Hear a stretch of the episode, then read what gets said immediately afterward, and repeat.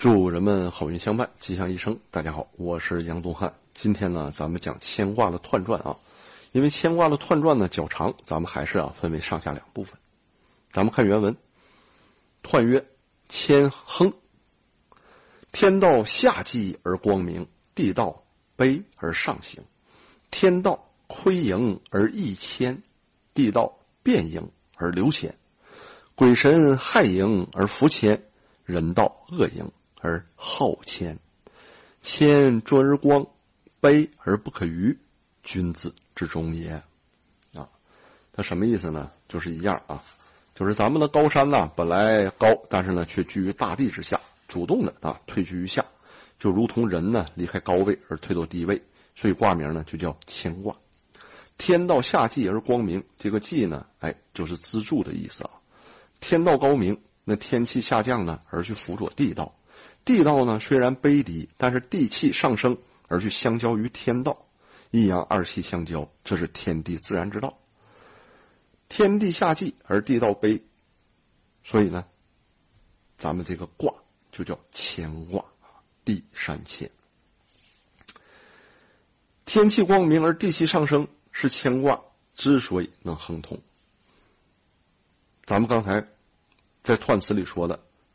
天道亏盈去益谦，地道变盈去流谦，鬼神害盈去福谦，人道恶盈而好谦啊！说的都是盈盈啊，这个盈不好，但是谦呢好，所以呢这也是谦受益，满招损呐啊！满呢就是盈啊，益和道呢同源啊，满盈满盈嘛。像这些高调的人，满盈的人在历史上有很多呀。先看《封神榜》，商纣王满盈，周文王、周武王谦虚，所以周呢就灭掉了商。你看楚汉争霸啊，项羽西楚霸王，哎，霸王高调，霸王满盈，那最后呢，哎，老天啊就把这个棋子，把他的资本梭哈给了刘邦。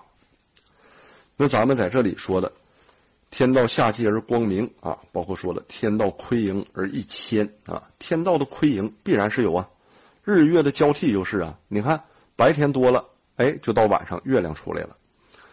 那一年四季，春夏秋冬啊，它是有变换的。它一直呢不会让你总热，一直呢也不会让你总冷。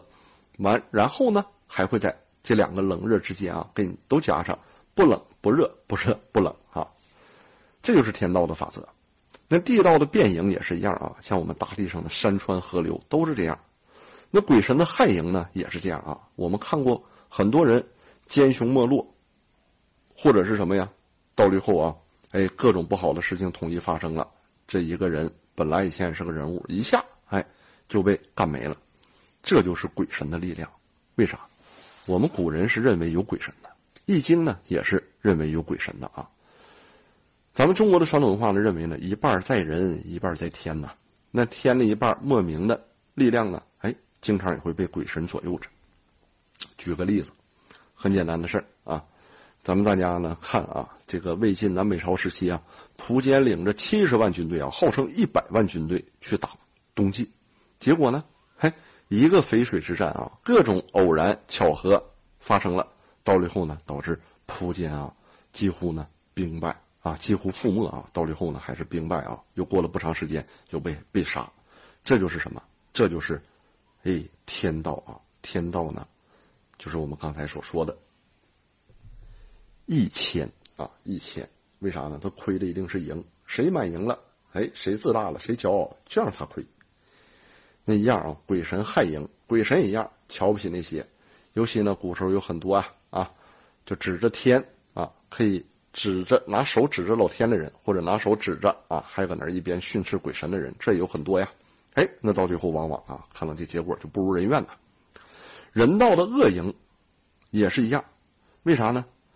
你像很多人穷人乍富或者暴富起家或者为富不仁，就会成为大家啊抨击的对象。举个例子吧，像现在崔永元啊，他家铲屎官，种种种种种种这些事情，哎，很多人都支持他，这是为什么呢？